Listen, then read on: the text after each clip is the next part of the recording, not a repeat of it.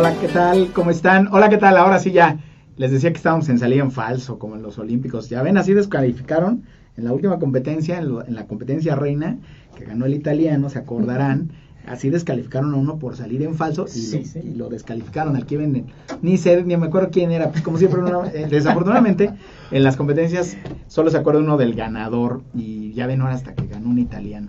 Ay, ay, mijitos. ¿Cómo están? Yo soy José Miguel Alba Marquina y esto es El Lavadero. Digo, no es cierto, esto es Artes 9 en Mood TV y hoy estamos con dos grandes invitados aquí en cabina y tendremos más adelante a otro a otros invitados hablando de su extraordinaria obra. Hoy vamos a hablar del teatro, el, teatro mexicano y la creatividad. Está Javier Gerandi, está también por acá Félix Terán. Félix Terán. Y no sé si Javi Maral tenga listo nuestra primer cápsula. Por fin regresan nuestras cápsulas de Silvana Ortega. Después de mil años ya tenemos cápsula. Así es que, ¿de qué vamos a hablar? Y regresando presento a estos dos grandes actores que están aquí a mi lado. Y saludo a Javier Maral, por supuesto, en los controles. Luis Gómez, hoy más movido que nunca. A mi amigo de Florida Yu, Manuel Manuel, que también ya nos trajo estas bonitas flores. A Inmortales de siempre, como siempre, hacemos los comerciales. Saludos a Mayra Mayola, Benítez Carrillo. Y iniciamos. A ver, Javi, si tenemos por ahí nuestra cápsula. Gracias. El teatro data de los ritos ancestrales cuando se agregó al canto y la danza la adoración a los dioses a través de las representaciones que contaban las leyendas y mitos de los dioses mexicanos. Más tarde, los misioneros se valieron del teatro para llevar a cabo la evangelización de los pueblos, debido a los problemas de comunicación.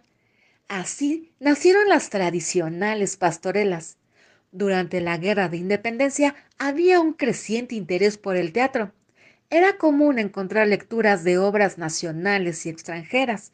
El mismo Miguel Hidalgo tradujo el Tartufo de Molière. Tras la caída del imperio de Maximiliano de Habsburgo, se inauguró el Teatro de los Autores en 1873, el cual buscaba promover obras nacionales, así como el Teatro del Conservatorio en 1824, cuyo propósito era la formación sistematizada de actores que tiempo después dio paso a la Sociedad de Autores de Teatro en 1902. El teatro mexicano tuvo un gran progreso en la construcción de teatros al estilo francés durante la dictadura de Porfirio Díaz. Muestra de ello es el comienzo de la edificación del Teatro de Bellas Artes en 1904 Después del triunfo de la Revolución, los creadores se dedicaron a enaltecer las tradiciones del pueblo mexicano. Durante esa época surgió el género chico, que se convirtió en un gran éxito a través del juego cómico y la sátira política. A partir del siglo XIX, el teatro tuvo una gran relevancia en la vida cultural nacional que llevó al surgimiento de las instituciones como la Compañía del Ayuntamiento de la Ciudad de México en 1923 y la Asociación Nacional de Actores ANDA en 1934. Hola, ¿qué tal? Pues ya regresamos, estamos como siempre pendientes aquí de lo que se ofrezca en redes sociales.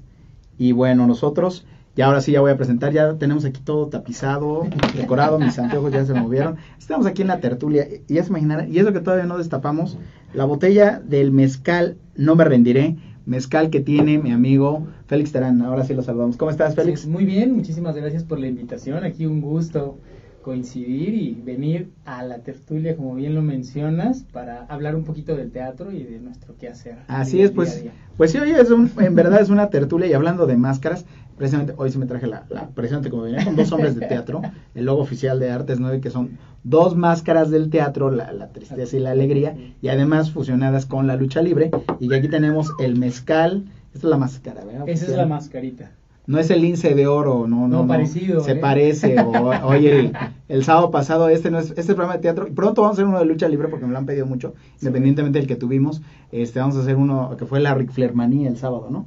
no triple manía, Ric Flair manía. Tú sí sabes, y ahorita vamos a hablar de eso.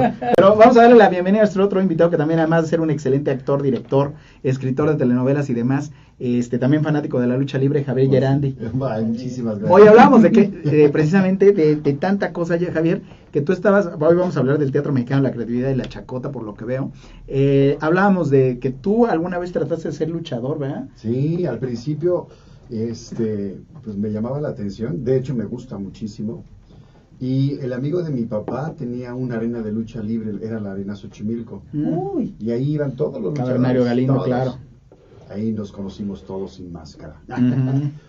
Y este y me llamó mucho la atención, me puse a entrenar y todo, pero de una zarandeada que me dieron, hasta la fecha tengo la séptima vertiba- eh, la séptima cervical lesionada. Dije, no, ¿qué hago aquí? Y no te vino, y eso te vino que por la onda de me- se me ocurre la fuerza del amor, esa legendaria telenovela escrita por el árbitro, donde Palomo era el títere y bueno, el otro pues ya saben quién era, Alfredo Adame, que era el sagrado, no, ¿verdad? No, nada, nada que ver. No, nada, nada que ver. Que, que fui muy amigo de, de Paloma, fuimos entrañables hermanos. Y fíjate que sí, él, él- él me envolvía un poquito en el conocimiento, ¿no? Claro. Este, Armando, eh, Eduardo Palomo era el, el que iba a la, al- a la literatura, se empapaba de todo. Por ejemplo, si era Mimo, iba todos los días que podía a Coyoacán, a donde fuera, y empezaba a descubrir a su personaje en los personajes que veía en la calle, lo empezaba a construir, así los hacía. Y entonces, pues sí, cuando tocaba algo de lucha, pues era lucha, y cuando era de espadas, era de espadas. Y así no la vivíamos, entonces conocimos un poco de todo. O sea que era como el, el método. El método. un- ese sí era un verdadero. Era muy a la Sir Lawrence Olivier. Exacto. Muy bien. Bueno, pues a ver, vamos a empezar así ya a poner orden aquí. A ver, primero, eh, Javier, eh, perdón, Félix Terán, en Sí. el caso de tuyo, bueno, está aquí lo de los luchadores, ya estamos hablando hasta de otros temas, y te eso que todavía no has tomado la botella, pero platícanos un poco de, de ti en dos minutos, Eh, digo, obviamente sobre la marcha vamos a ir hablando de todo lo que haces, de cómo surgió el personaje del rey, el mezcal, platícanos de ti un poquito. Pues yo soy actor, eh, diseñador de la UNAM, egresado, y en el camino, pues la verdad a mí siempre me llamó el camino ar- de las artes. Pero pues chavito, eh, en la etapa en la que uno anda en el relajo y anda descubriendo y en lo que, no sé si ahora también se diga igual, pero antes era de yo no quiero nada que tenga que ver con las matemáticas, con la biología, no quiero algo. Y entonces eh, asistí a una, a una obra de teatro que me, me gustó muchísimo. Era una pastorela, algo muy coloquial, ¿no? El demonio, el ángel, el, el- la efusividad. Y eso me enganchó muchísimo. Y de ahí dije, quiero ser actor, me gustaría. Pero pues bueno, en mi casa evidentemente nadie tiene este camino y era de, oye, te vas a morir de hambre, te vas a volver gay, te vas, no sé, te drogadicto, todo, todos estos tabúes A todo alrededor. eso pasa, caray. y entonces yo dije, bueno, no, ok. Y en, ese, en, en esa época estaba la publicidad eh, teniendo su punch. Y entonces al ver el plan de estudios yo dije, cine, radio y televisión, de aquí soy. Y entonces ya en el camino, eh, en la UNAM tomé un taller de teatro. Y ese, ese maestro, Fernando Morales, a quien le mando un gran abrazo, mi papá putativo, él fue el que me abrió los ojos, ¿no? Descubrí eh, la Facultad de Filosofía y Letras en la UNAM, el CUT, la ENAT, Casa del Teatro, Casa Azul, todas las escuelas, y ahí se me abrió un universo muy grande. Entonces yo dije, ¿qué hago? ¿Dejo mi carrera? Y luego dije, no, porque si no en mi casa me van a colgar doblemente mis papás. Entonces dije, no, termino mi carrera y posteriormente yo mismo me pago la carrera de actuación. Y así fue, entonces ya ahí terminé yo la carrera de comunica de diseño gráfico, perdón, y me fui a hacer mi examen en la ENAT, a Limba. Lo hice al CUT, llegué a mi tercera etapa hasta el final, no me quedé. Después de llorar dije, bueno, voy a ir a hacer mi examen a la ENAT, porque me queda todavía ese examen. Lo hice y afortunadamente ahí me quedé y entonces me aventé otros cuatro años y medio de licenciatura y pues de ahí ha sido un agasajo, ¿no? En el camino y ahí he descubierto pues el amor a la lucha libre, hago combate escénico, tengo especialización en el manejo de armas para la escena, cine, eh, televisión y teatro. Y pues en el camino descubrí que, como ahorita lo decías hace un momentito, ¿no? La lucha libre es algo que está en el ADN de todo mexicano Totalmente. Y eso me llevó a vincular ese espectáculo eh, con el arte que yo hago. Entonces, una técnica que sirve para los eh, chicos en formación. Yo le apuesto a eso. Es Ahora sí que el arte de Gotch con las artes escénicas, así debe de ser. Muy bien. A ver, y ahora, con, rápido, vamos a presentar a Javier Gerandi ya de manera formal. Millennials, Centennials, ustedes no saben de lo que les vamos a hablar, pero este hombre fue el artífice, uno de los tantos artífices, ahorita se va a presentar él, pero yo lo tengo que presentar así, de una cosa con la que crecimos mi generación que se llamaba carrusel.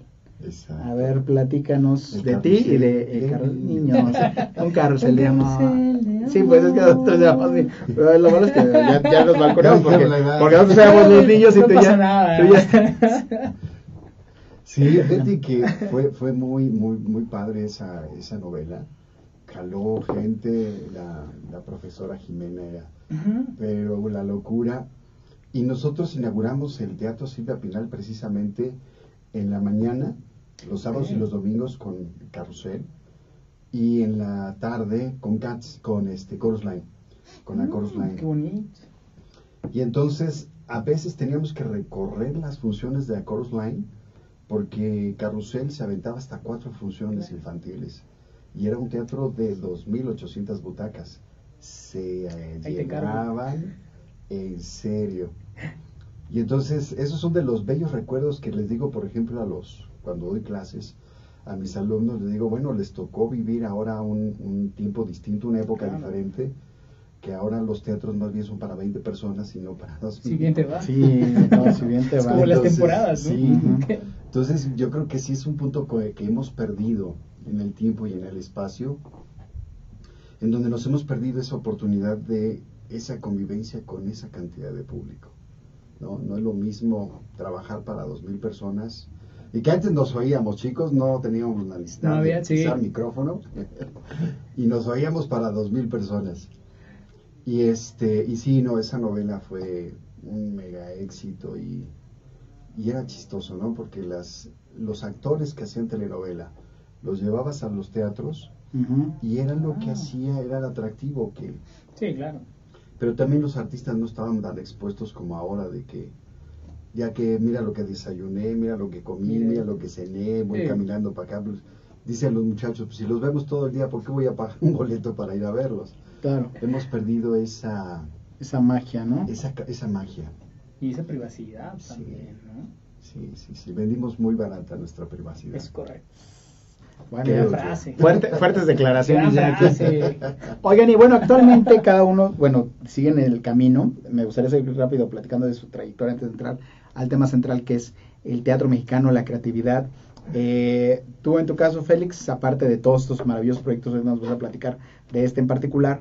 eh, yo te veo en Canal 14, Así es. en Infodemia, un programa informativo que obviamente trata de ilustrar de alguna manera. Y a Javier lo vemos en todas, Todas las telenovelas. O sea, ni el mismísimo Andrés Palacios que ha estado aquí. De hecho, actuaste con él en, en ay, ¿cómo se llamaba? En Industria del Amor. No, Industria del Amor, no, este, el pecado del, ¿qué? El- No, este. Ay, está, Imperio de Mentiras. Sí, Imperio, Imperio de. Mentiras, saliste en Imperio de Mentiras, saliste en la que hicieron en Almoloya de, de Juárez, que es la copia de eh, esta donde salía Víctor González, no me acuerdo cómo se llama, la de Los Abogados, Sí. también saliste en el remake de Nada Personal, ahí con Juan Soler. A ver cómo les. Bueno, empezamos primero Sí, por la parte no, más seria. No, no, Sí. no, a ver, de- del canal 14, ¿qué onda ahí con, Infodemia? No, pues sí, Infodemia es un, eh, es un proyecto que surgió eh, a raíz de, de la pandemia de COVID-19 y Canal 14 ya lo tenía en sus plataformas digitales, eran eh, para internet básicamente. Y entonces eh, era tal el impacto que, que generó que dijeron hagamos un programa televisivo que sirva para que la audiencia esté informada, ¿no? Cortemos, ahora sí que literal, cortemos la infodemia, cortemos con todos los las mentiras, la falsa información que existe alrededor de las vacunas, que era cuando se empezaba a decir, es que esto no es verdad, es que esto es mentira, nos quieren mantener encerrados. Eh, eh, y lo de las todo esto surge y entonces eh, surge la opción de hacer un casting. Yo fui a hacer ese casting, pero de una manera muy curiosa, muy, lo voy a contar así, espero que mi novia no se enoje. Uh. Porque yo fui a llevar a mi novia a, a hacer el casting. Me dijo, oye, ¿me llevas a hacer un casting? Y le dije, claro que sí, vamos, con todo gusto. Entonces la llevé, la estaba esperando. Y Mm. ahí me dijeron, oye, tú también eres actor, ¿no? Le dije, sí, pero pues estaban solicitando chicas, ¿no? Pues, ¿por qué no lo haces? Y yo, pues bueno. Entonces, total que lo hicimos y para no hacerte el cuento largo, llegamos a callback y en el callback me quedé yo porque mi chica se puso un poco nerviosa. Yo también estaba muy nervioso porque yo venía de hacer puro teatro. Hacía mucho Mm. que no hacía yo televisión. Entonces, estar parado con las luces, el prompter y que te dijeran, oye, bueno, a ver, este, aquí vas a improvisar ahorita y eres el noticiero y entonces aquí vas a hacer tac tac, pero no queremos un conductor de televisión. Queremos romper eso, ¿no? Entonces fue como, ok, a ver, pues cómo, y entonces lo que todo el mundo nos dice cuando uno viene a hacer teatro, a hacer televisión, estás haciendo mucho, es muy exagerado, Ah, ¿le- claro, puedes bajar sí. tantitito y yo, No Sí, muevas sí, sí. tanto las manos. Sí, Sí, no, oye, pues que sí, no, la- la- y es que tienes que... Todo yo, es más íntimo, close up. Y entonces fue muy bonito porque eh, hice ese callback, yo dije, no me voy a quedar, evidentemente. Entonces me hablaron, me dijeron, oye, sí, estamos en un dilema porque tiene que ser un conductor. Eh, ok, perfecto. Yo dije, no, pues ya no me quedé, se va a quedar seguro la otra chica con la que yo estaba. Entonces, al final no, me dijeron, ¿saben qué? Discutimos porque mucha gente decía, es que él tiene algo que, que, que no tienen los conductores. O sea, está como eh, interpretando, eh, sí, sí me está dando carnita, no es algo formal del conductor. Entonces dijeron, ¿saben qué? Pues vámonos con los dos. Y así empezó, entonces fue acoplarme a ese, a ese nivel de trabajo, porque fue empaparme, como hace rato lo mencionaban, ¿no? De toda esta información, porque ya eran datos duros que, y exactos, además, que uno si se equivoca, dices, híjole, no, aquí, y es esto, y la guionista, no, se dice así, no puedes poner este conector, no, es esto, aunque signifique lo mismo, Pero no es lo mismo. eh, no es lo mismo, tienes que decirlo así, ok, ¿no? Y Canal 14 me abrió las puertas y también ellos están experimentando algo que no hacen. Entonces ellos decían, nosotros no hacemos televisión en esta área que viene de internet. Entonces estamos viendo cómo se hace la producción, sabemos que tú estás acostumbrado que bueno, tienes el camper, el, el catering, que esperas, que aquí no hay eso, aquí son jornadas largas, vamos a, a salir a grabar a exterior, entonces pues el sol, este, esto, tac, tac, tac, y pues en el camino hemos aprendido, la verdad, y ha sido muy bien acogido el programa porque ha Qué bueno. tenido muchísimos temas que yo la verdad sabía su existencia, pero no estaba enterado, ¿no? Hablamos hace poquito de las de, de los medios, redes sociales, la farándula, todo lo que está en torno a la farándula, las mentiras, como hoy en día precisamente que mencionaba, ¿no? Estás expuesto, hemos vendido muy barato nuestra privacidad, todo eso, como hay quienes aumentan eh, sus seguidores, porque ahora ya no es qué bien lo hagas, sino cuántos seguidores tienes en. Instagram, ¿no? Entonces, dependiendo de eso es el impacto. Entonces, todas estas cosas que están alrededor han sido muy buenas y pues a mí me han permitido meterle como esta onda fresca de lo que es un, una docuserie en realidad, ¿no? Porque no es un informativo, es una serie que tiene que ver con ciertos eh, temas en específico. Así Y es. entonces es uno de los programas más vistos en Argentina, por ejemplo, ¿no? Sí, así es. suele pasar, suele pasar, así son. Sí. Bueno, pero hablando de programas más vistos en Argentina y en todo el mundo, ahora vamos a la otra cara de la moneda con La Rosa de Guadalupe. Pues sí, aunque no lo crean, sí es el programa Sí. más visto de todo México. Y fíjate, rápido, anécdota, y Javier no me va a dejar mentir, esa de que dijiste de que le quitaste, no le quitaste el lugar a tu novia. Es a ver, común. Javier Gerandi, trivia de 64 millones de dólares. ¿Quién fue también a hacer un casting con la hermana y se quedó ella y la hermana no se quedó? Ah, Está súper fácil. Victoria Rufo. Victoria. Así empezó Victoria. empezaron muchas, por Pero- ejemplo, Marga López también. También, Sí. ¿no? Así empezó y la que se quedó fue Victoria, la que iba era la hermana. Y se- no Gaby, otra más grande que, Otra después se convirtió en la, Sí. la manager de Victoria Rufo. Pero a ver, platícanos ahora en tu caso, Javier Gerandi. Bueno, estás ahorita eh, también dando clases, ¿verdad? Estás en la academia. Platícanos un poco de por qué te vemos en todas las telenovelas, sales en todas, en participaciones especiales. ¿Cómo le haces? Pues fíjate, Queremos ser como tú. Lo, lo que Sí. pasa es que dirigí 14 años con Chava Mejía. Entonces, eh, fue, muy, muy chistoso. Después de dirigir 14 años con Chava, Chava tenía tres puestos en Televisa, muy importantes los tres. Y entonces, obviamente, todo el séquito de productores pues, lo adoraban, ¿no? Claro. Era algo obvio y normal. Pero después eh, tuve un conflicto con Chava por la parte de la literatura, ¿no? Yo le decía, me decía, "Ay, es que quiero que esta escena pase y esta... Claro. Pues sí, pero hay que escribirlas. ¿no? No hay que inventarlas, hay que escribirlas. Y entonces empezamos a tener conflictos. Cuando eres escritor y, y luego no puedes hablar con los escritores, hay muchas cosas en la televisión, sobre todo por el tiempo. Así es. Y entonces me salí, me fui con Emilio La Rosa, la última novela que hice con él fue Amores con Trampa, y después nos corrieron a todos. Terminando Amores con Trampa, todos, productor, desde el productor, empezando por el productor, nos corrieron a todos. Al poco tiempo corrieron a todos los productores de Televisa y luego los volvieron a contratar. Sí, pero ya como outsourcing. Y entonces, pues quise retomar la carrera como, aparte me gusta más dirigir que actuar. y quise retomar mi carrera como director con pues, todos los productores que conocíamos Claro. y todos me decían, no, es que tú eres de Chava. Este, Mm. ¿cómo, cómo que? Sí, ahí, Yo soy de sí. mi mamá. no, que tú eres de Chava y tú eres de Chava. Y entonces, pues Chava es el único que no ha regresado a Televisa. Y de hecho, pues no sé si él regresara a Televisa, si yo podría trabajar Claro. con él, ¿no? Mm, Y entonces me cerraron todas las puertas, todos los productores. Y entonces había estado eh, siempre, aunque estuviera yo haciendo dirección, eh, no me gustaba esa parte donde cierta prepotencia, ¿no? De que, ay, no, soy director y ya no puedo actuar, y menos un capellito, ¿verdad? Yo iba a todo. Yo agarraba- Porque eh, más o menos trabajas un año en la novela y otro año, o por, o por lo menos seis meses, no puedes hacer nada. Claro. Porque le perteneces al productor. Y entonces en esos seis meses que tenía yo, que no podía dirigir, pues actuaba. Y entonces empezaron a tomarme de esa manera todos los productores. Entonces me hablan y me dicen, oye, me haces esta participación especial, oye, me haces esto. O- sobre todo cuando hay escenas complicadas con personajes que son Sí. más complicados, mis compañeros actores a veces son complicados cuando ya tienen un estatus muy alto. Y dicen, no, haz la escena con él, no, no seas gacho. Hazle el favor. voy. Me queda- Pues mira, voy. no te voy a decir quién, pero precisamente de esa novela de la que decía yo, se llama, la que hicieron en Almoloya de Juárez, se llama Quererlo Todo aquí, Quererlo que Todo. es la copia de, ya me acordé, por eso no me puedo acordar, de Herencia de Amor. Entonces, que es como ahorita la que, la mal amada, o no sé qué, la que está ahorita, La que es la, Valquiria. es la La copia de la, es es copia de la mujer de Troya.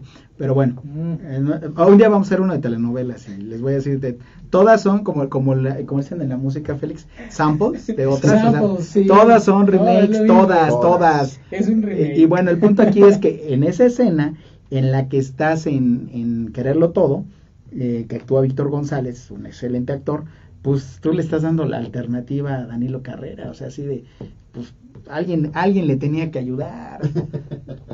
Sí, no tengo pues, nada contra. Danilo, me cae muy bien, pero pues obvio, este, Sí, nos- ahí nos aventamos buenas escenas con el buen Dan- Danilo cuando se cae el helicóptero, tengo que ir a rescatar a la dama, pero el protagonista tiene que encontrarla, pues, si no, ¿cómo? Sí, Claro, claro, pero- eso es el protagonista. Sí, pero si te la pasas bien, a mí me divierte mucho hacer televisión. Me gusta mucho más por mucho dirigir que actuar porque eres el dueño de todo el concepto, ¿no? Entonces sí, tu imaginación tiene que volar a mil por hora. Aparte al, ri- al ritmo que se hace aquí en la televisión, eh, nosotros hacíamos un promedio de 57 minutos efectivos diarios. Esto Wow. es, hacíamos una película diaria, producíamos una película diaria. Y por mucho que nos critiquen las telenovelas, yo quiero ver quién en cine, porque también empecé haciendo cine, sé de lo que es. Este, pero me gustaría ver el productor que me digas, ¿eh? el que me digas a nivel mundial. Yo quiero ver un productor de cine que haga 57 minutos efectivos. Sí, no, es que es otro, es otro tipo de hacer contenidos. A ver, rápido, antes de ir al corte, porque tenemos ya un comercial de otro de nuestros patrocinadores. Venga. Platícanos de este de lince dorado, que no se llama lince dorado. Y regresando hablaremos de Ric Flair manía. No, no es cierto, eso en la noche vean Pocar eh, lucharte.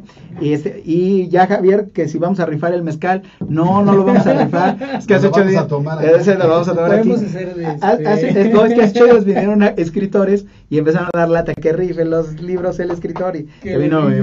Amigo este al- eh, Brito Altamirano, eh, Brito, este, sí, eh, que él vino, yo le digo Brito al- a, a Tilano, pero es Brito Altamirano, vino a presentar su libro y pues hasta que no lo presentó, pues sí terminó regalando los libros, pero el mezcal no va a pasar, eso no va a pasar. Silvana Ortega también saluda, Samuel Gal- Galván, Dave Mendoza te manda saludos, el gran amigo Dave Ah, Mendoza, Dave, también. Surasi Romero, ¿quién más está por ahí? Pues hay más gente, ah, hablando de lucha libre, tenemos a nuestro amigo de Entre Cuerdas desde Hidalgo, Santiago, que también nos está saludando.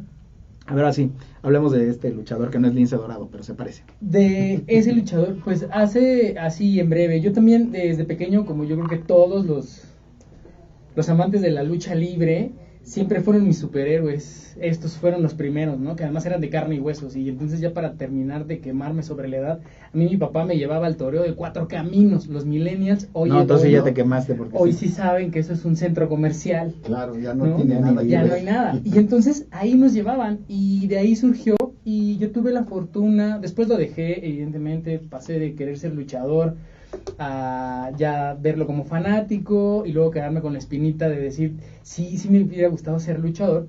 Y en el 2005, por ahí más o menos, me invitan a hacer una obra que se llama Máscara contra Cabellera.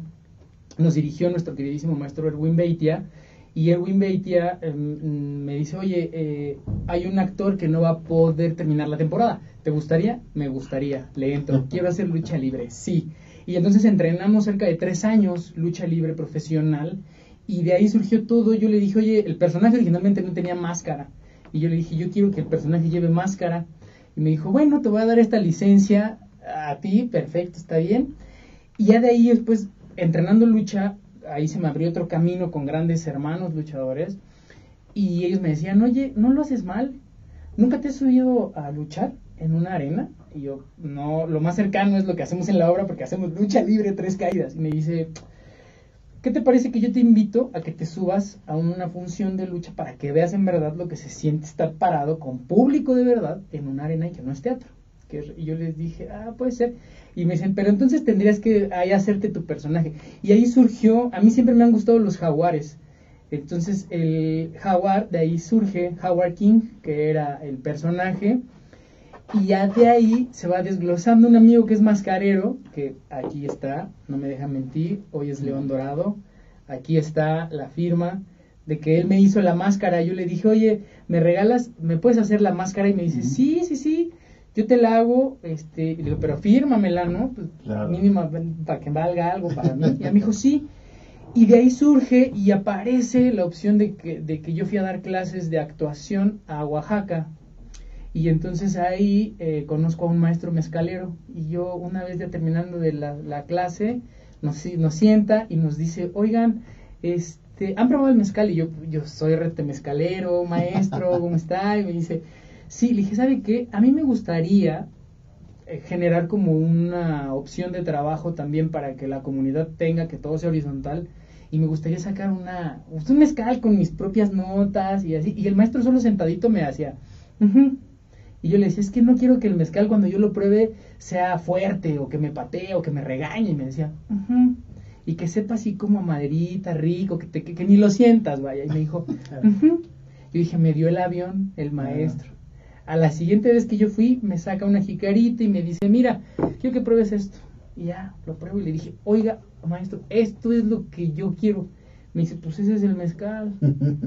y yo, ¿cómo? Me dice, sí, pues tú nos dices cuando quieres empezar a que lo, lo empecemos a, a, sacar, lo empecemos a realizar, pero ¿qué te parece eso? Lo que se le dije, esto es lo que se me acerca. Y entonces de ahí surge todo. Ya teníamos en la idea, pero mezclamos la lucha libre, porque esto es un proyecto junto con mi hermano muy familiar, él también me dijo, oye, ¿qué onda? ¿Qué, hacemos? ¿No? Pandemia, tú no tienes trabajo, yo no tengo trabajo, Hay que surgió esto, y entonces le dije, oye, ¿y si le invertimos al mezcal, pero que sea así? me dijo, sí. Y cuando le dije a mi hermano, me dijo, pues hay que ponernos a trabajar y primero a ver cómo lo acepta la gente. Claro. Y entonces, ¿qué, ¿qué, hacemos? Mezcal, lucha libre, folclore, y empezamos ahí a buscar y surgió, no me rendiré porque decíamos, con los maestros mezcaleros decían, ¿no? Un fracaso duele, pero no luchar por lo que amas mata. Entonces no te rindas, ¿no? Nunca, nunca en la vida. Y de ahí surge, y afortunadamente ha sido bien bendecido porque desde antes de que lo sacáramos a la venta decíamos entre amigos y conocidos, oigan, vamos a sacar un lote de botellas de mezcal de Espadín, tal, tal, tal, de Oaxaca, Matatlán, les contamos la historia y nos decían, ah, padre, sí, pues antes de que lo sacáramos ya teníamos vendido ese lote. Oh, padrísimo. Y entonces así ha sido de boca en boca, la gente nos ha este, recomendado, oigan, es que me recomendaron, es que soy mezcalero y quiero probarlo. Oye, es que, y de ahí ha surgido ahora que mucha gente nos dice, oye, solo tienen espadín, no, no han sacado este Tobalá, Madre pues ahí andamos buscándole, pero, pero además también tiene que ver con la región, claro. Exactamente. lugar a duda. Bueno, ahora sí ya vamos a ir al, al anuncio cuando regresemos, y cuando regresemos vamos a hablar ya de la creatividad en el teatro, porque nada más hemos estado chacoteando, pero hemos conocido a estos dos maravillosos actores del teatro mexicano y del espectáculo también. Y ah, cuando regresemos también, ¿qué, qué es eso de la riflemanía? Ahorita lo aclaro. Es un chiste local. Comercial de Siempre Emprendiendo, Javi. Conoce Siempre Emprendiendo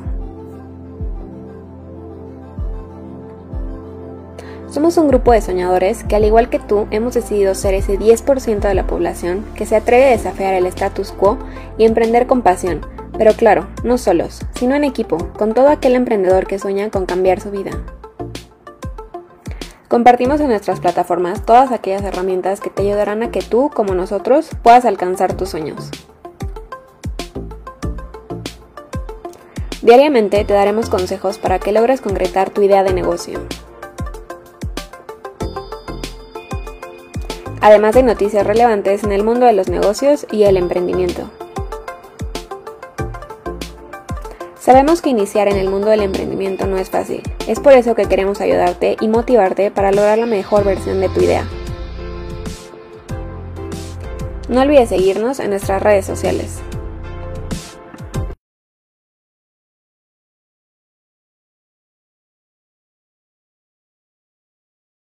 Hola, ¿cómo están? Ya estamos de regreso, estamos aquí peleando con las redes sociales y gracias a nuestros amigos de Siempre Emprendiendo y no se olviden de visitarlo y tampoco se olviden, les digo los lunes en otro canal tenemos el de Poker Lucharte, donde hablaremos qué es la Reflecmanía. El fin de semana pasado fue Triplemanía 31, aquí tenemos a tres conocedores de la lucha libre, a algunos les gusta la tres veces estelar, a otros no tanto, pero sin lugar a dudas el evento que marcó la Triplemanía del sábado pasado pues no fue la lucha estelar de las cabelleras, ni quien se acuerde. Eh, no fue la fallida lucha por el megacampeonato, ni quien se acuerde.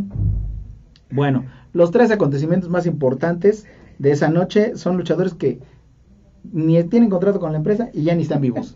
el, el punto número uno fue el homenaje póstumo a Abrazo de Plata, a Super Porky, que se nos adelantó hace poquito, el gran este, Pepe Alvarado. Así es. El segundo momento fue la llegada de los hijos de Carmelo Reyes, lo, la, nueva, generación, de Dinamita, que ya todo el mundo, que el consejo muy hábilmente quemó eso, pero aún así de todas, pues al contrario hubo más expectación de a ver en qué momento van a salir.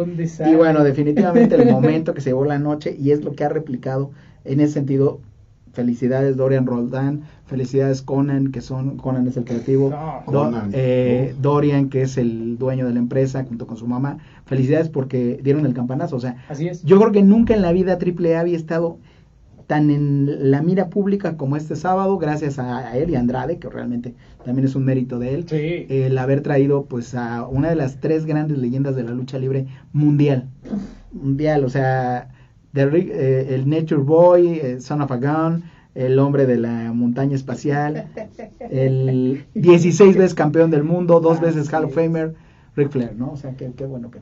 Pero bueno, no estamos aquí para hablar de lucha libre, a menos de que alguien quiera, alguien quiera comentar rápido algo. ah, mira, una, anécdota, por ejemplo, con Super Porky, él montó una obra eh, que se llamaba La Mil Traumas, era de Luis Reyes, y la protagonista precisamente era una luchadora, era una luchadora que había fracasado ya como luchadora, pero todas esas artes que había aprendido le servían precisamente para prostituirse sin prostituirse, porque nunca tenía relaciones. Claro. Simplemente golpeaba a los clientes. Los noqueaba. Los noqueaba y les hacía llaves y todo, y los clientes felices. Órale. Y en base a la lucha libre mostraba esta obra, muestra esta obra, la decadencia que tenemos como sociedad, ¿no? Y Super Porky fue el que entrenó a Lourdes de Shams en paz descanse, mm. que ella hacía el personaje. Él fue el que la entrenó y empezamos a ir a los rines de lucha libre para que se ambientara Lulú y todo esto. Entonces tengo muchas anécdotas con él, era un tipazo. Yo también. Tipazo, sí, Pepe. Sí, yo bueno, no, tan, no conviví tanto con él, este como con la, o con la, pues, llamémosla así, competencia, porque así era, con los Mendoza, con Villano Tercero, sobre todo, mi gran amigo, mi gran amigo el Rey Arturo, sí, los Pantera Rosa. Los Pantera Rosa, que eran los rivales en aquella época, en la sangrienta época del toreo, de cuatro caminos. los mosqueteros del diablo. No, los, eran los, los de la muerte eran Tejano, Exactamente. y este, y luego después eran los, los mosqueteros del diablo y las amenazas, negras. Porque todos fueron, es que allá sí eran rudos. allá hasta el más técnico que era, curiosamente, es lo que alguna vez me preguntan, oye, ¿hay, algún luchador que nunca haya traicionado su bando? Y le Enrique Vera. Pero aunque era el técnico, porque creo que Enrique Vera hay dos caras. Son los únicos que nunca cambiaron de bando. Pero pues así que digas, uy, qué suavecitos eran, no, ¿eh? Para nada. Por ejemplo, el santo que es de lo más espectacular, pero sí cambió de bando. Sí, ah, así es. El santo empezó rudo. Y empezó rudo y la gente lo hizo técnico. Y en el caso de Demon era al revés, primero era técnico y, las situaciones lo iban a hacer rudo.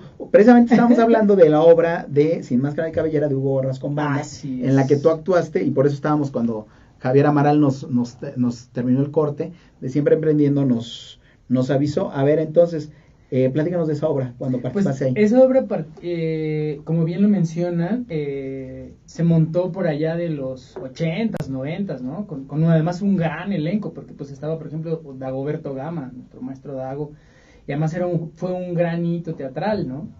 Por todo lo que hacían, todas las acrobacias, todo, todo. Entonces, Erwin Beitia es el que nos junta eh, en un sueño, porque así- lo llama con otro de los actores, Aldo Axel, un, un hermano mío también, y junta a puro loquito que es amante de la lucha libre y les dices que tenemos esta obra que es muy eh, resonante actualmente, a pesar de que se estrenó en los 80s, 90s en el auge de los sindicatos, Claro. hoy pareciera que no está cambiando, como lo es el teatro, ¿no? Todo el tiempo, que pareciera que esto se escribió hace 80 años y sigue vigente.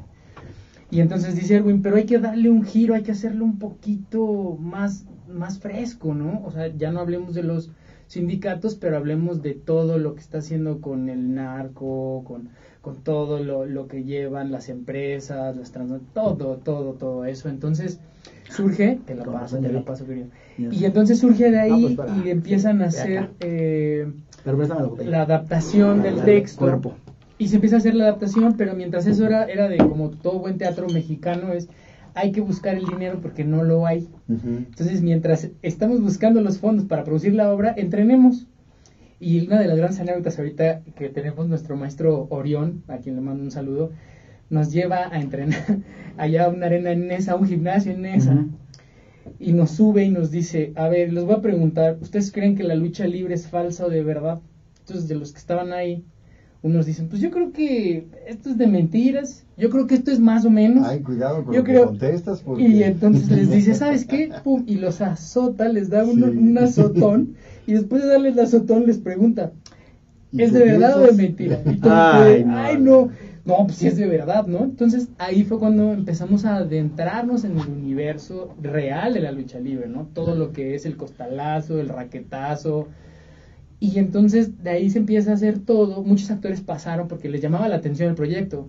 Pero de- de- después de ver todo lo extenuante que era el entrenamiento, decían, ¿sabes qué? No, yo soy actor, yo no soy luchador. Y esto sí está muy Me rudo, van a ¿no? Me van a deshacer. Y entonces llega hasta que Foncan nos da el apoyo de la academia al escenario. Y tuvieron seis funciones en el Centro Cultural del Bosque. Ahí se estrenó y de ahí no paró hasta llevarnos a Egipto en el Uy, qué maravilla. 2007. Creo que sí. dos- no, 2013. 2013. 2017, perdón. Nos llevan a Egipto al Festival eh, Internacional de Teatro Experimental en el Cairo. Entonces llegamos hasta allá y ha sido maravilloso porque en el camino muchísimos luchadores se han sumado al proyecto, ¿no? Tanto apoyándonos como yendo a hacer la difusión. Y algo que a mí me significó muchísimo en un homenaje al maestro Rascón Banda que se hizo en el Centro Nacional de las Artes, se abrió un concurso, presentamos la obra y no sé cómo, pero llegaron a la función todos los clásicos de la lucha libre. O sea, cuando acabamos la función, yo tenía a Carmelo Reyes aquí dándonos la mano, así de felicidades, y era como, ¿qué, ¿Qué está pasando? Al, al matemático, al Pinocho. eh, o sea, estaba un mar de gente, de luchadores que eran maravillosos. Y todos, ah, la verdad, nos- lo, lo que nos decían era, ¿saben? Eh, mis respetos porque ustedes, no siendo luchadores, parecen arriba, ¿no? Y lo que les decíamos nosotros era que queríamos, pues, regresarles un poco, ¿no? Era de, nosotros honramos eso que ustedes hacen, o sea, sí hay mucho mito alrededor de, es, es circo, maroma, teatro, es de verdad, no es, nosotros lo hacemos con todo el amor y con toda la pasión y sabemos que, que lo que ustedes hacen arriba es particular, ¿no? Hay una gran frase que dice que los luchadores saben cómo se suben, pero no saben cómo se van a bajar. Así es. Y entonces así. Así, Pues sí, así es. Pues ha sido una tarde riquísima, el ya se nos fue el tiempo en la tertulia, pero bueno, rápido, quiero comentar tres cosas. Eh, terminando esta, vamos a, terminando este tiempo en cabina, tenemos una entrevista muy especial con parte del elenco de la obra eh, Cuidado con el Perro, agradecemos a Manojo de Ideas y por supuesto a la Compañía Nacional de Teatro, también a la, a la oficina de prensa eh, encabezada por Raúl Medina. Eh, vamos a tener a los actores aquí mismo, bueno, en un video previo, a Miguel Corral y Ana Lucía Ramírez, que como les digo forman parte de esta obra, que es de Eve Redondo, la, ella es la dramaturga y la dirección es de Mahat Sánchez. Les recomiendo que la vayan a ver, está en los teatros del Bosque, en el Galeón, ¿cómo se llama el Galeón? ¿O Seransky? Ahí, está en el Galeón, los fines de semana vayan a verles una obra súper interesante, muy muy buena. Y también Javier Amaral, ¿qué tenemos para las siguientes dos ediciones? A ver, tenemos una semana hablando de lucha libre. Fíjense, vamos a seguir hablando de lucha libre. Es que esto ya, ya de aquí a septiembre, ya oficialmente mes de la lucha libre. Este, la próxima semana viene Carlos Acosta y Cassandra, la luchadora, a hablar sobre el libro que está preparando Carlos Acosta sobre las Amazonas del Ring. Este, ese es, y en el programa de turismo cultural, en donde estarán también dos grandes promotores de la cultura, que es Edgar Morales el Castor y Verónica Müller, la Damas Museos. Ellos van a estar. Y también tenemos de Frontline los miércoles a las 7 de la noche. En esta ocasión hablaremos sobre, precisamente hablando de medios de comunicación, Javier Gerandi, eh, educación e igualitaria y los medios de comunicación con la licenciada Surasi Romero. Muy bien, muy bien. Ahora sí me gustaría pues ir cerrando, ¿no? Qué lástima. ¿Qué, qué, nos pueden platicar un poco del... Ya hemos hablado de, a final de cuentas, de este proceso que hagan ustedes como actores, como directores. Eh, ¿Qué le espera a nuestro teatro mexicano ante esta situación pandémica que estamos viviendo? Hemos, fuera de, de, cuadro con Javier estamos platicando pues sobre los esfuerzos que se han hecho, como algunos han sobrevivido, otros no a la pandemia. No sé, alguna reflexión final que nos quieras dejar, Javier. Claro que sí. Eh, yo creo que lo mejor que podemos hacer la comunidad teatral es ahora sí unirnos, porque siempre hemos estado con esa idea de que nos vamos a unir y nos vamos a unir. Hemos hecho no sé cuántos millones de chats en donde nos involucramos todos, productores, eh, actores, eh, escritores, pero en el momento en el que hay que tomar decisiones de a de veras, eh, empiezan a salirse todos de los chats. Entonces, tenemos que dejar de ser un país que piensa a corta distancia. Estamos haciendo cosas para mañana, para dentro de una semana. ¿Por qué no pensamos para lo que va a suceder dentro de 30 años, aunque no nos toque?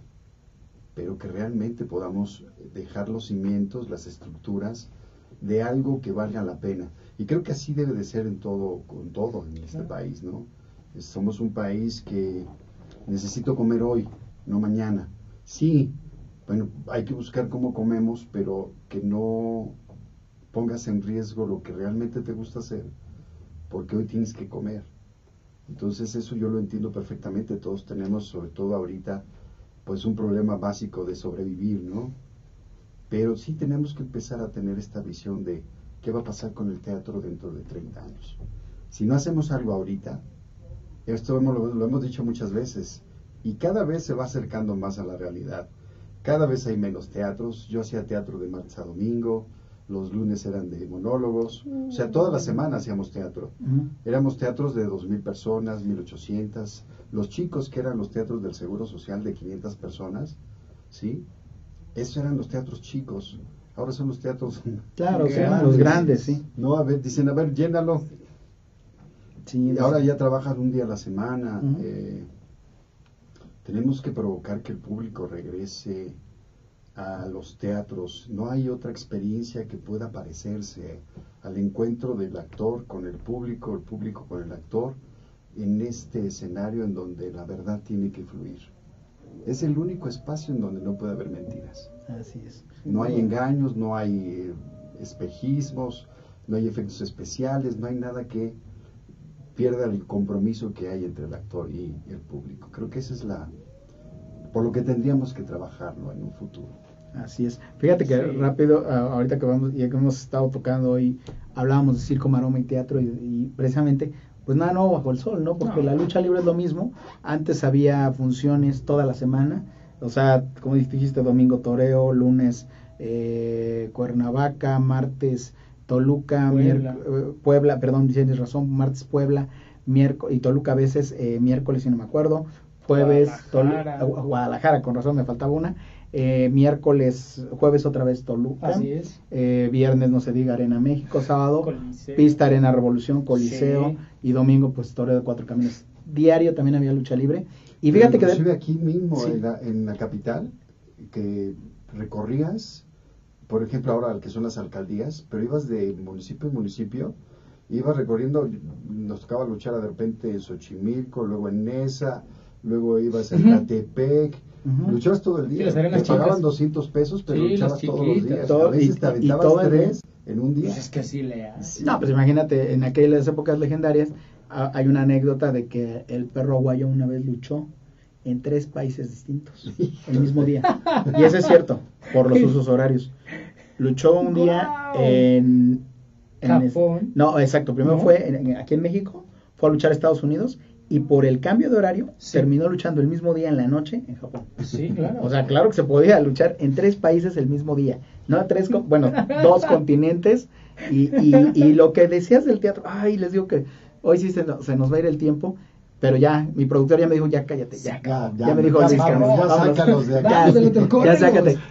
Lástima porque, fíjate, hay que hacer una segunda parte. Ahorita que decías de, de unirnos, me acuerdo de esa iniciativa de Yo sí voy al teatro, que hace unos años se echó a andar eh, desde productoras grandes como Ortiz de Pinedo, Morris Gilbert, Garza y Perrón y por supuesto 11-11 con Jimena Saltier. Todos participaron, pero bueno, ahí quedó. Rápido, tu confesión de dos minutos porque ya nos corrieron. Ah, mi confesión de dos minutos. Pues nada, ahorita sumándome a lo que se mencionaba aquí, yo creo que en estos momentos el teatro está en una sinergia muy particular, ¿no? O sea, la pandemia nos ha puesto en entredicho muchas cosas. Y yo creo que lo importante es eso, es algo bonito, que es el encuentro con el otro. ¿no? Exacto. O sea, no, no, no, no nos olvidemos, porque no hay nada nuevo que descubrir, no hay nada bajo el sol. O sea, creo que hay que hacer a un lado los egos y hay que hacer a un lado el pensamiento de, sí, pero que solo coman en la mía y que no coman en la de los demás. O sea, y es difícil, ¿no? Pero yo creo que sí estamos en un punto eh, importante para romper y que vuelva a renacer, aunque se escuche muy poético, esto, ¿no? Porque el teatro, pues al final del día, no, yo creo que no va a morir. Yo siempre he dicho, el teatro no va a morir. Muy bien, gracias Félix Terán. Javier. Los que nos vamos a morir somos, somos nosotros. Así es. Ya no doy más, ya di los avisos parroquiales. Javier, Luis, muchas gracias. Nos vamos con la entrevista. Por ahí anda también Ana Jurado. Nos vemos hoy en 8 en Artes 9 y los miércoles en The Frontline. Gracias. Gracias. gracias. Vamos a la entrevista con parte del elenco de Cuidado con el Perro. Gracias. Hola, ¿qué tal amigos de Artes 9? Muy buenas tardes. Y bueno, ahora estamos con parte del elenco de la obra Cuidado con el Perro, con Ana Lucía Ramírez y con Miguel Corral. ¿Cómo están? Buenas tardes. Y bueno, pues hoy hablando de la creatividad y el teatro en México, pero me gustaría primero que hablaran del proyecto que nos combina ahora en el Teatro El Galeón, del complejo cultural de teatros que tiene el Imbal atrás de, para más facilidad para nuestro público, atrás del Auditorio Nacional. Esta obra es una obra que, digámoslo así, en cinco actos, presenta diferentes aspectos de la violencia contra la mujer. Si nos pueden platicar ustedes un poco más. Sí, bueno, esta obra se llama Cuidado con el perro. Es una obra de Eva Redondo, que es una dramaturga y actriz española y dirigida por Majalat Sánchez. Y bueno, sí, como bien lo dices, es una obra que habla acerca de la violencia eh, contra la mujer y sobre todo también de esos pequeños eh, micromachismos y esas pequeñas acciones que realizamos día a día o que suceden en nuestro entorno y en nuestro contexto y también no solo en nuestro contexto sino también en otros contextos ¿no? y que donde la mujer eh, se ve eh, vulnerada o es víctima de violencia también por el mismo sistema ¿no? Así es. que, no solo incluye a, hombres, sino también a, a las propias mujeres, porque es parte de, incluso de usos y tradiciones. Como lo vemos, son cinco actos, cinco países o cinco momentos. Es la India, la India y México. Ah, y, bueno, eh, dos, dos cuadros en México, uno en Pattaya y uno en la India. Y justo el que lo que mencionas de usos y costumbres es el, es el de la India, justo. Que además el de la India, no vamos a spoilear, pero independientemente de esta situación tan complicada, es la mejor escena que he visto yo de un parto. O sea, es increíble y además aquí tenemos a, al bebé que nace en esa, en esa, en esa cuestión, pero también obviamente pasa por una situación un poco más cruda. La otra es una cuestión que vemos más, más común, entre comillas, eh, yo entendía que el primero era Ámsterdam, ¿no? Era una, la, introducción, ¿es como Ámsterdam o no? Es Pattaya.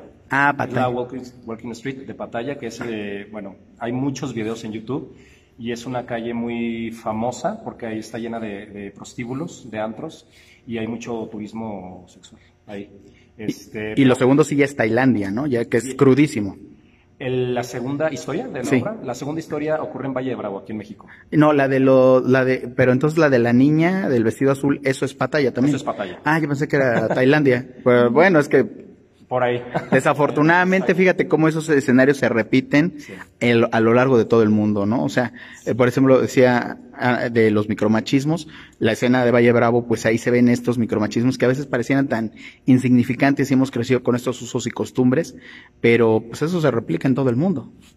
Sí, justo creo que es muy lo que estás diciendo, que eh, a pesar de que está situado en eh, cada uno de los cuadros en diferentes lugares del mundo, creo que responden a la violencia que se vive en, cualquier parte, ¿no? puedes ver una calle de Patalla, pero también estás viendo una calle en Ciudad de México o en Tlaxcala. ¿No? Entonces, eh, es muy compleja toda esta situación y se me hace muy interesante la forma en que tanto Mahalat como Eva, la autora, eh, tocan estas escenas, ¿no? Eh, porque puedes estar también en un momento de risa o de algo muy cotidiano, muy común y poco a poco siento que es como, como pequeños golpes que se van encajando ¿no? en el espectador y que te van develando o mostrando alguna parte de, nuestros comportamientos también. Algo que me gusta mucho del texto es que el, texto no emite juicios de valor, o sea, no nos dice esto está bien o esto está mal, porque si eso sucedería, entonces se vuelve una obra de teatro didáctica. Es decir, la obra mm, Eva Redondo, Majalat Sánchez, la directora y la autora, presentan una situación que es eh, lamentablemente eh, real, eh, la estamos viendo en nuestro presente en distintas latitudes lo expone, lo presenta y que cada persona emita sus, propias conclusiones al ver esto. Em, una de las tantas cosas que presenta la obra es que a veces uno creería que, que la educación, digamos, va de la mano del nivel socioeconómico. Por ejemplo, en el caso de la India, que retrata todo un sistema de usos y costumbres que violenta a la mujer, y luego en la siguiente escena hay una, vemos una escena en donde violentan a una chica de manera, eh, de manera digital. Claro, y que el papá por mucho grado académico que tenga y la, la comunicación, como decíamos, incluso con su agente de prensa, es anhelada. Pero es increíble que estando en pleno siglo XXI, cada día es más la distancia que nos separa. Como decía Humberto Eco, las redes sociales se acercan a los más lejanos, pero distancian a los más cercanos.